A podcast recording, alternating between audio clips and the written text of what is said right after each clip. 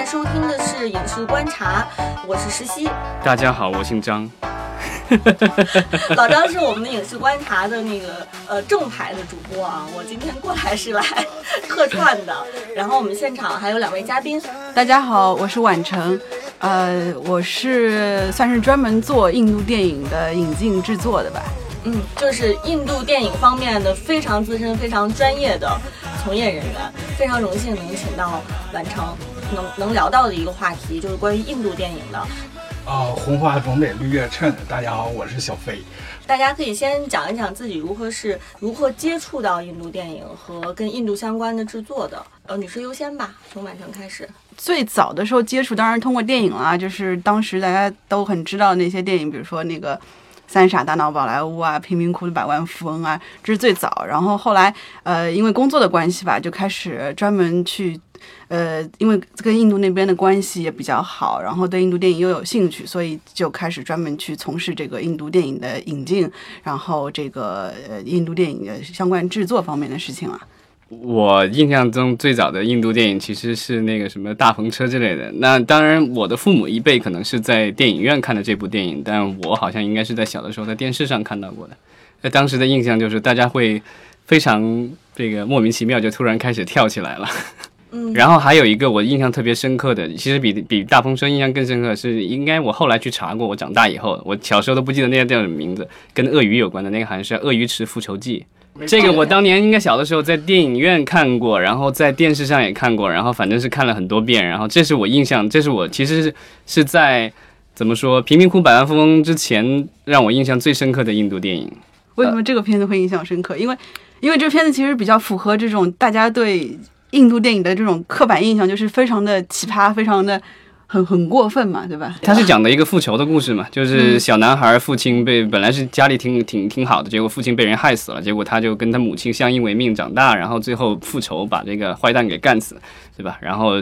中间就是有鳄鱼池，所以叫鳄鱼池复仇记，因为他父亲是被鳄鱼咬死，最后他坏蛋也是这个什么以彼之道还施彼身，然后让他也死在鳄鱼池里，所以我觉得挺好的一个故事。这种 复仇故事也算是印度的一个很常见类型吧。对，然后我喜欢的。当然，第一部和那个大风车差不多，是那个《流浪者》。然后这个，我当时可能小时候通过电视啊或者广播当中，不仅这故事剧情，然后译制版的弄成被制成广播剧，还有那个广为流传的那个是叫《流浪者之歌》吧，就那个巴巴拉拉子之歌是吧？拉子之歌对。然后后来也是逐渐又看到了贫民窟的百万富翁。然后这样印度题材的电影，然后后来才又看到个三傻，然后我的 Oh My God 的 PK，这两个我的神和我的神啊，我就有点分不清。但贫民窟的百万富翁，我真觉得它能算是印度电影吗？哪些电影其实属于印度电影，不属于印度电影？那我们之后在接下来的节目中，其实也会结合产业，印度印度整体的这电影产业也会做一个深入的探讨。那我们这这个印度专题呢，其实是分呃上下两部分。那在第一部分呢，其实我们就是从宏观的层面上来讨论一下印度的整整体的电影产业。呃，我对印度呃这个电影产业的了解，基本上就是说大家都知道有个宝莱坞。然后可能还有印度，还有另外几个呃制片中心，然后都是可能是以不同的语言划分的吧，对吧？然后反正从呃每一年出品的电影的数量上来说，我印象当中好像印度电影行业应该是连续多少年都是世界第一的。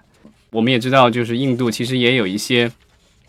电影明星，其实也是世界级的明星，虽然他们可能在中国没有那么知名，但他们在中东国家，然后在。啊，大量的就是这，包括在欧美地区的这个，因为也有很多的印度的这个移民以及这个印度裔的后裔，然后他们其实对印度电影也是相当喜爱，所以他们其实是在全世界各地也是有很多的粉丝。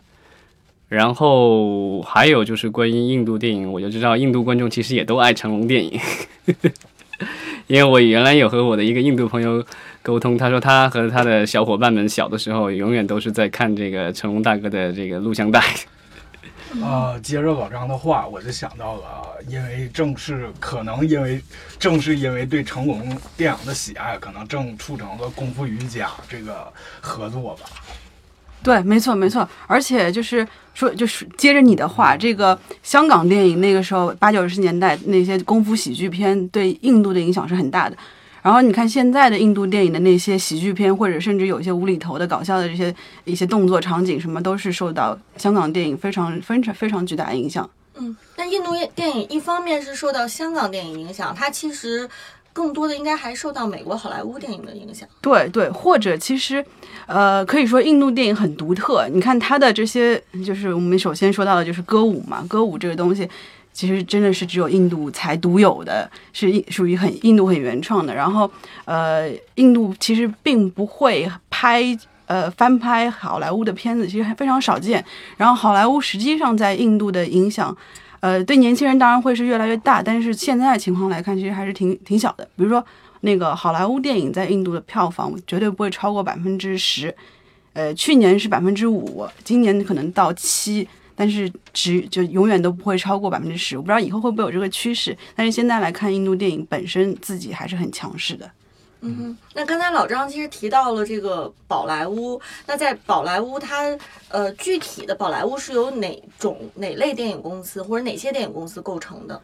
哦，宝莱坞这个概念基本上比较接近于好莱坞，就是它是主要的还是由印度的几大 studio。就比如说印度的那个 Viacom Eighteen，然后 YRF Eros，然后这些是这些是构成了宝莱坞的主流。但是呢，宝莱坞呃，就是印度除了宝莱坞之外，还有其他刚才那个那个老张说的那个，就是还有分，比如说泰卢固语，然后泰米尔语，然后北面的话还有这个那个以清奈为中心的，然后以这个那个旁遮比为中心的电影产业，然后。然后他们的那个语言都不一样，然后每个地方他们的特色都不一样。比如说南印的电影，呃，比如泰卢泰卢固语的电影，还有还有当年有个片子叫做《误杀瞒天记》，这是一个宝莱坞片子，但是它是翻拍了南印的电影，南印的故事，所以南印的原来的故事可能更加偏更慢一些，更加文艺一些。但是它宝莱坞翻拍之后，它就变得很就节奏会快一些，可能更加商业化一点。然后那个时候。呃，就反过来也会有这个呃，南印的会去翻拍，比如说《三傻》，也是后来后来被国内也有翻拍，国内会翻拍，因为他们每个地方语言其实是并不相通的，是不同语言，所以就文化也不一样，宗教也可能也会有一些差别，呃，可大可小，所以到了那不同地方，他们就会做不同的翻拍。是不是这个宝莱坞就主要是在孟买为中心的？对对，孟买以前叫邦贝嘛。所以是 B 开头的，就把那个改那个 Hollywood 的那个 H 改成了 B，就直接改了。这个其实我觉得好像当年我上在大学里上的语言课是会有点作用了，因为当时好像他解释过这个所谓的印欧语系，对吧？其实今天欧洲的各种语言都是从几这个几千年前这个印度的各种语言发展出来的，然后当时好像说那儿有几千种语言，然后传播出去。然后导致今天好像印度还没有一个全国性的语言。嗯，呃，如果我我记得我很早以前看到过一个数据是说，呃，印度第一大语言其实是英语，因为它是一个前英国殖民地。但是这个英语的普及率是百分之四十。所以说，我之前曾经看到过一个报道说，印度的共产党开全国大会，然后基本上得需要好多个翻译在那儿，因为全国的不同各地方的这个共产党员无法自由沟通。是，现在印度据称也有一千多种语言还在使用，然后主要说的有三十多种语言，然后可能最主要通用的就是英语，所谓的印地语。当然，可能其他民族不认这个语言叫印地语，然后就是泰米尔语、泰卢固语等，这也极大影响了印度这个电影的创作。但它这个语言，它是跟咱们的那个方言类似吗？还是说它是非常不一样的？呃，不一样，就是包括它的文字写法都不一样。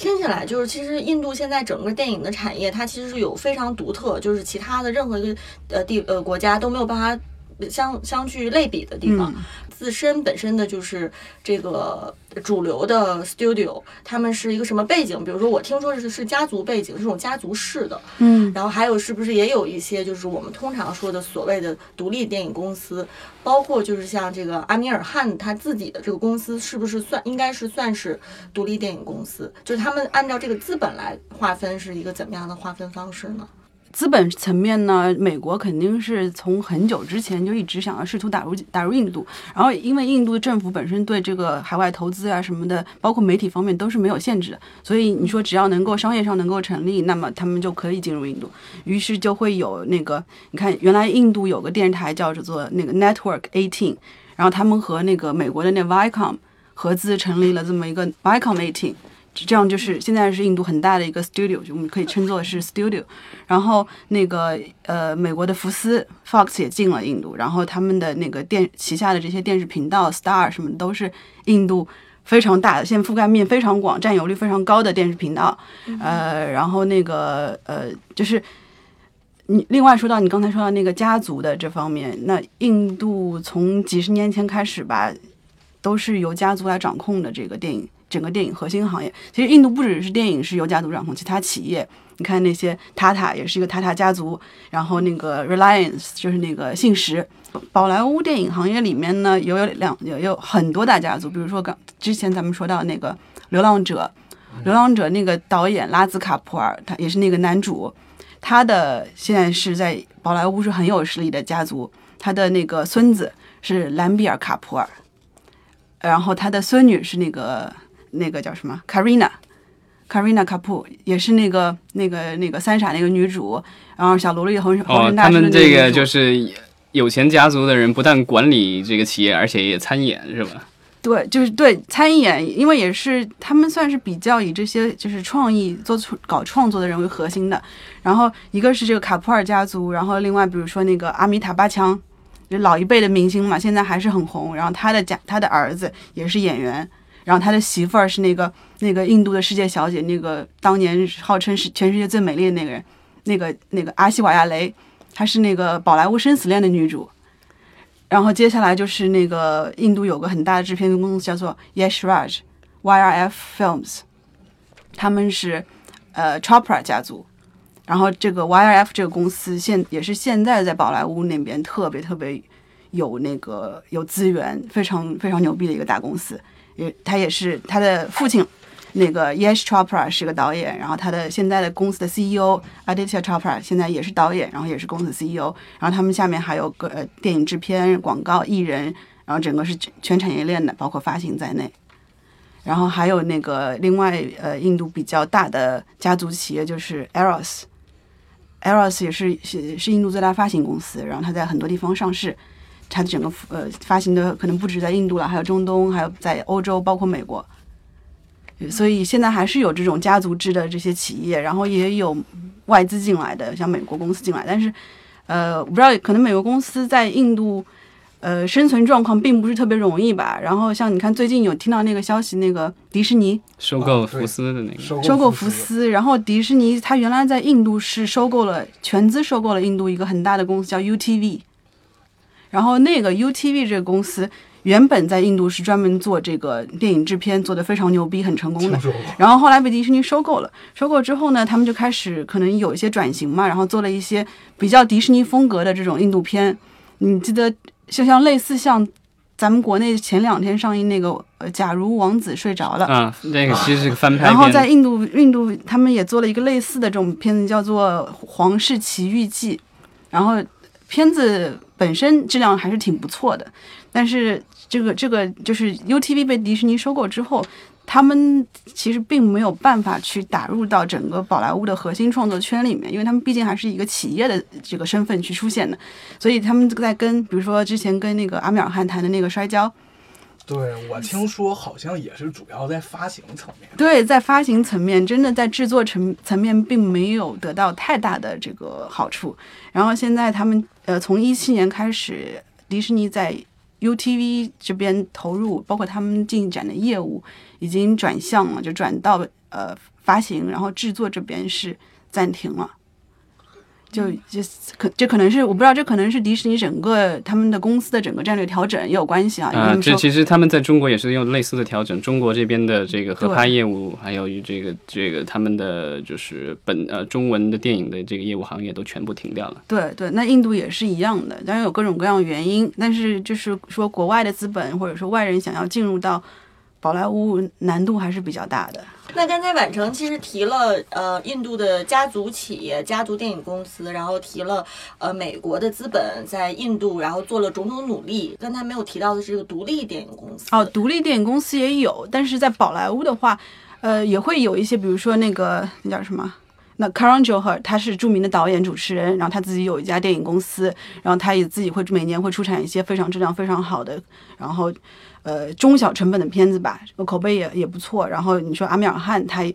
他是艺人嘛，艺人他自己的公司，那我们可以算作是独立的制片公司吧，也会有一些，然后但是。更多独立的可能是在南印或者北东东北部地区，或者是旁旁遮比地区的那些更加小语言的，然后他们做的片子可能更加先锋一些，更更加文艺一些。像印度的这种电影，我比较好奇的是，因为现在国内大家都是谈票房、谈电影的预算啊，都是。然后我不知道这个像在印度市场的话，比如说一个本土的电影，它一般的这个制作预算大概是多少？什么是大的？什么是小的？什么是中的？然后它比如说票房上的话，它有一个什么样的范围呢？嗯。票房上，呃，票房上三四亿算是非常非常好了，可能相当于人民币。我人民币说人民币，折合人民币。然后三四亿呃人民币可能是印度每年能够达到的最高的这些数量。像那个当年的摔跤是在四亿多人民币，四点五四点五亿吧，四亿多人民币，那也是破了印度纪录了。然后今年的前十，呃，可能能够上亿，一亿人民币都可以。走进前十了，嗯，那它如果是票房是这样的话，它的成成本成本大概呃一千万人民币左右，算是比较中小的。然后一个比较合理的成本可能是三四千万人民币，然后再高的话就会有到上亿。然后像那个巴霍巴利，它是上下两部一起拍，那它有三亿多的成本。然后这次那个阿米尔汗那个印度暴徒，嗯，呃，估计也有三亿左右吧。成本，这是红遍巨制了，因为它应该是特别特别大的制作，对对对。然后其实印度就是我对印度这个电影行业，我记得我当年就是自己做过一些小的研究，然后他们有一个比较有意思的现象，就是说到今天为止，好像印度大量的电影院还是单厅的电影院，就是说没有像中国就是。满大街几乎就是因为像八九十年代的原来的那些单厅的电影院，几乎将当年都被拆了，然后改建了，然后现在新的电影院都是数字影院，然后都基本上是多厅的，对吧？不管是厅多厅少，反正不一般来说不大可能是单厅的。即便是上海的大光明，当年是能坐两千人，对吧？现在也被改成了多厅的。但是好像在印度目前来说，还是还有挺多的这种单厅的，有很多是单厅的，而且都不是说咱们是按照院线来的几家大的院线，他们很多都是个人经营的，就是一些很小的，比如某个地方会有一家两家这种单厅的电影院。印度也在发展，然后你看到有印度有一些很大的这些呃呃电影公呃院电影院线，比如说 PVR，比如说 INOX 这种。然后你看国咱们国内的这些巨头们也跑到印度去收购电影院线，这些这些也有。然后这些是多听的，然后比较新。但是印度整个的这个院线电影院线如果要发展的话，它的难度比较大，因为因为可能咱们思想观念上不太一样。比如说，首先印度人是很非常以电影为豪的。所以他们如果说我家开一家电影院，那是特别牛逼的事情。然后一般我开这家电影院，那这个地也是我的，然后这个上上面的那个房子也是我的，所以我会不太愿意说我把这个房子卖给你之后，你去把它开发成这个大的这个多厅的这种加入你的院线什么的。这也是因为那个印度这个土地私有制嘛。对对，然后就是印度人对对土地的感情，还真的不是咱们可以理解的。他们会是那种，你给我再多钱，我还真的不要，不是一个拆迁费的问题，是真的，我祖祖辈辈就在这上面。要是要是我把这地给卖了，我把这房子给卖了，那我真对不起我祖上，对吧？你看我们国那个咱们中国首富不是要去印度开？前首富。然后在印度搞了好久好久，就是你首先你也得要当地政府跟你配合去干这个事情，但是就算有了配合，就是落实起来，就是刚才说的这种，就很难去把这个这个地给把它确定下来，说我要做这个开发怎么样，难度很大。听起来的话，就是作为外国资本，其实挺难渗入深度渗入到印度的就是所谓的媒体行业，对吧？呃呃，对，呃。资本上面如果要参与到这个制作方面的话是比较难的，但是你看那个像星空，他们在印度有这么大的覆电视方面有这么大的覆盖，其实不难，就是就因为他们的媒体管控呃不是很严，就基本上就没有，就是整个整个就自由市场的状态，所以你要说去那边开个电视台，谁都可以开，嗯，路人都可以去开，外国资本也可以去开。嗯，那刚才提到了这个电视台，提到了呃院线，那我想了解说，现印度电影它现在有没有受到这个互联网的影响？呃，有有有，相对是比较慢的，就是印度的那当就是那些比较大的本土的视频网站什么的，其实还没有起来之前，现在那个美国的那个亚马逊和那个 Netflix 都已经进印度了，所以有影响。然后他们他们现在下手还是比较快的，然后力度比较大，他们会跟印度那些非常牛逼的导演，像那个卡比尔汗。就跟他们合作做那个网剧，然后跟沙沙鲁克汗跟那个萨尔曼，他们都会现在已经开始在做内容了。我有一个好奇的问题啊，就是我们知道，就是比如说在中国的电影市场上，咱们就是片方和院就是电影院的这个票房分成大概是四十三对五十七嘛。嗯。然后我不知道在印度大概这个比例是多少，因为这个我们可以倒推来说，就是他们的这些电影是怎么去在票房上回收成本的。差不多也是这个比例，但是很多片子是可以调的，就你可以看你的这个发行方是不是强势，你是可以跟人家去调整的，然后可以高就是呃发行方的这个比例可以高达百分之七十。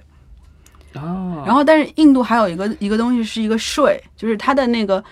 有每个每个邦的那个税都不一样，然后有一些邦的税可以高达百分之五十，所以这个票房一一赚一块钱要交五毛钱税。对，但是这些也可以根据特别情况特批。好像那个阿米尔汗在拍摄《摔跤吧，爸爸》的时候，就因为这个税的问题选择了一个帮，然后还有其他问题，结果闹出很多争议。呃，对，后来那个《摔跤爸爸》在那个他拍的那个哈里亚纳邦，嗯那个邦是免税了，因为哦后来特别成功之后，嗯，那个地方政府就给免税了。印度人招商引资做的挺好。那这个制作的预算每年成本，它是一个逐渐走高的一个情况吗？会会有，就是那些就是头部的东西哈，就是会每年也会有那么几几部，然后他们会做一些比较大制作的，什么科幻的呀，然后那种动作的这这种大场面的，那这种就会对，会之前咱们聊那个就是二零一六年的，就是明星明星收入排行榜呢，是一一六年还是一七年那个排行榜的时候，就 我记得对啊，然后那里面我印象当中前十名就有两个还三个是这个印度明星，其实就是他们的明星，我感觉好像收入也很高了，已经就是年度就是也能收到两两千三千万美元这种，但可能不是纯片酬吧，首先是他的电影公司哦，对我相信你那单子里面应该有沙鲁克汗，呃，沙鲁克汗就好像没有阿米尔汗，他肯定还是他对他就因为专门这个摔跤吧爸爸耽误点时间。对阿米尔汗在印度不算是那种流量明星，因为他就是一直踏踏实实做片子的那个，嗯，他的那种他不会说因为刘德华，因为他演了这个片子，所以哪怕是呃，假设阿米尔汗演了一个烂片的话，一定是没有人会去看的。就是他们还是会去看阿米尔汗，是因为他片子质量。然后，但是比如说像萨尔曼汗，然后比如说沙鲁克汗，他们是那种可以靠流量拉动的。就是，所以他呃，他们片酬也很高，但除了片酬之外，刚刚说到他们收入嘛，除了片酬之外，他们有各种旗下有各种产业，沙鲁克汗有这种板球队，然后在各种全世界各地都有这个资资产配置。那说到这些明星，就是他们是也会有一些，就叫什么，呃，就是经纪人的这个制制度，就是经济，就是呃，印度电影的经济这个制度，然后或者如何打造明星，是这是有一个比较完善的一个打造明星产业的这样的一个体制吗？啊，有有呃，有两个体制，有两两个途径嘛。一个是因为他们家族已经很成熟了，所以他们自然就会有新二代、新三代，然后一定会他们去捧自己的孩子，这是很自然而然的事情。然后另外还有就是经纪公司，呃，你知道印度最大的经纪公司叫 q u a n，这个公司呢，他们有印度百分之七十的一线艺人，但除了这三大韩之外，就除了那宝莱坞三大汉之外，因为他们都是独立的，他们完全都是独立的经纪公司，自己的公司自己独立运作。然后这些像那个宽这个经纪公司呢，他们会签一些